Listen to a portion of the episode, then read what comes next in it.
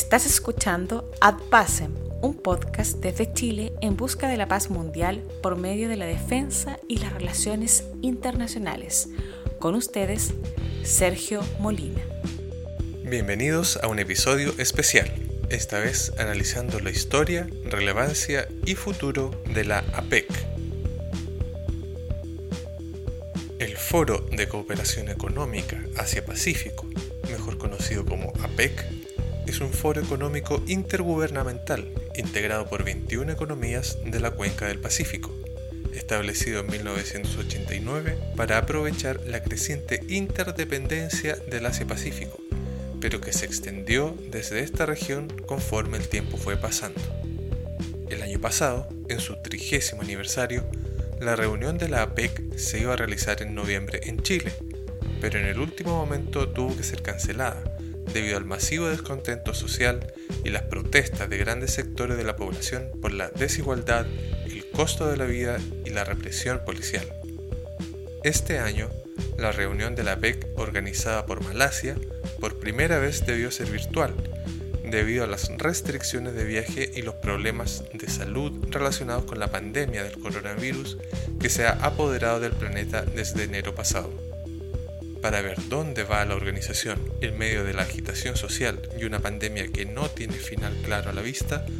lo primero que debemos saber es de dónde viene y lo importante de su papel en un mundo que pocos podrían haber previsto. Como hacen notar las dos primeras letras de la sigla, este foro económico nació en la región del Asia-Pacífico, por lo que parece importante definir correctamente lo que esto implica antes de ir más lejos. Definiremos Asia-Pacífico como la región en o cerca del Océano Pacífico Occidental, abarcando el este de Asia, Asia del Sur, el sudeste de Asia y Oceanía. Sin embargo, el concepto se ha expandido con el tiempo y el uso, y ahora coincide más con la definición de la cuenca del Pacífico, que cubre todos los países que bordean el Océano Pacífico. Algo así es lo que ocurrió con la APEC.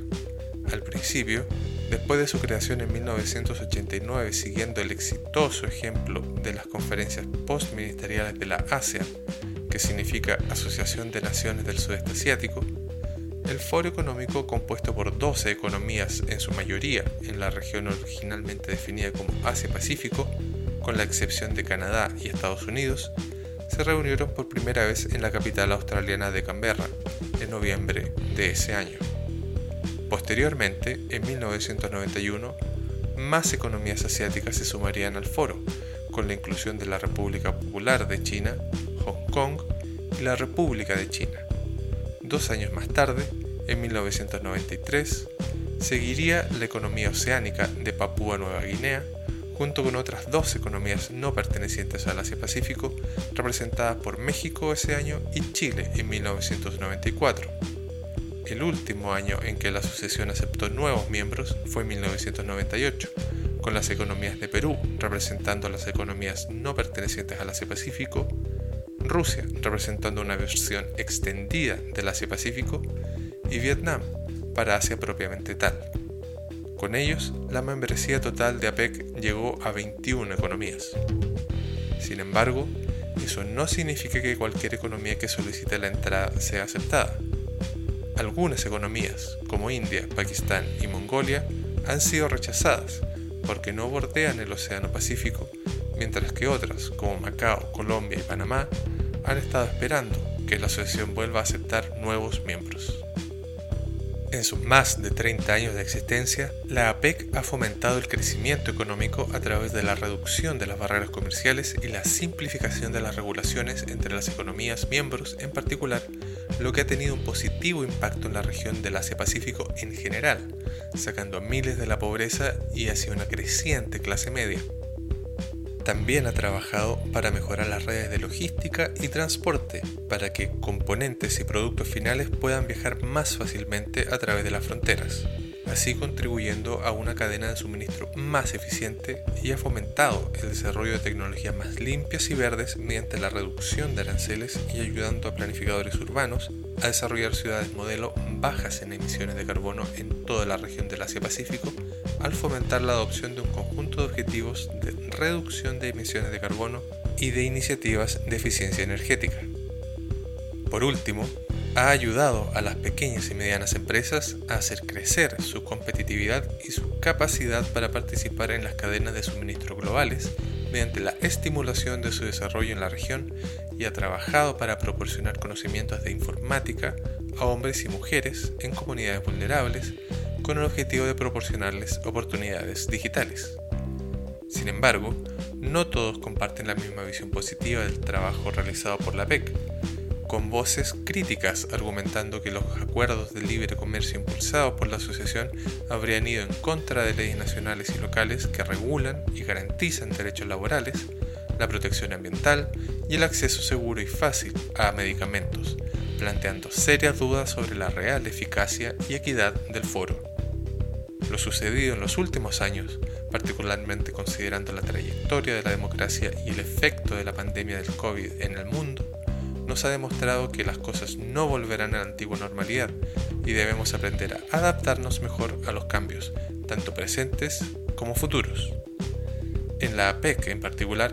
esto significa que el foro debe redoblar sus esfuerzos para promover tecnologías más limpias y verdes, mediante el fomento de la producción de energía limpia, el desarrollo de tecnologías para capturar los contaminantes en el aire, en la tierra y en el mar, y el eficiente uso de la energía mediante el desarrollo de tecnologías más sostenibles. Al mismo tiempo, la organización debe ampliar más aún sus programas de apoyo a las pequeñas y medianas empresas, con un enfoque especial en el desarrollo de iniciativas verdes para promover la sinergia entre sus objetivos y ayudar a la resiliencia del grupo más afectado por la actual pandemia, y ampliar sus programas para promover la alfabetización digital y brindar a hombres y mujeres las herramientas digitales para enfrentar mejor un mercado que probablemente dependa aún más ahora del teletrabajo.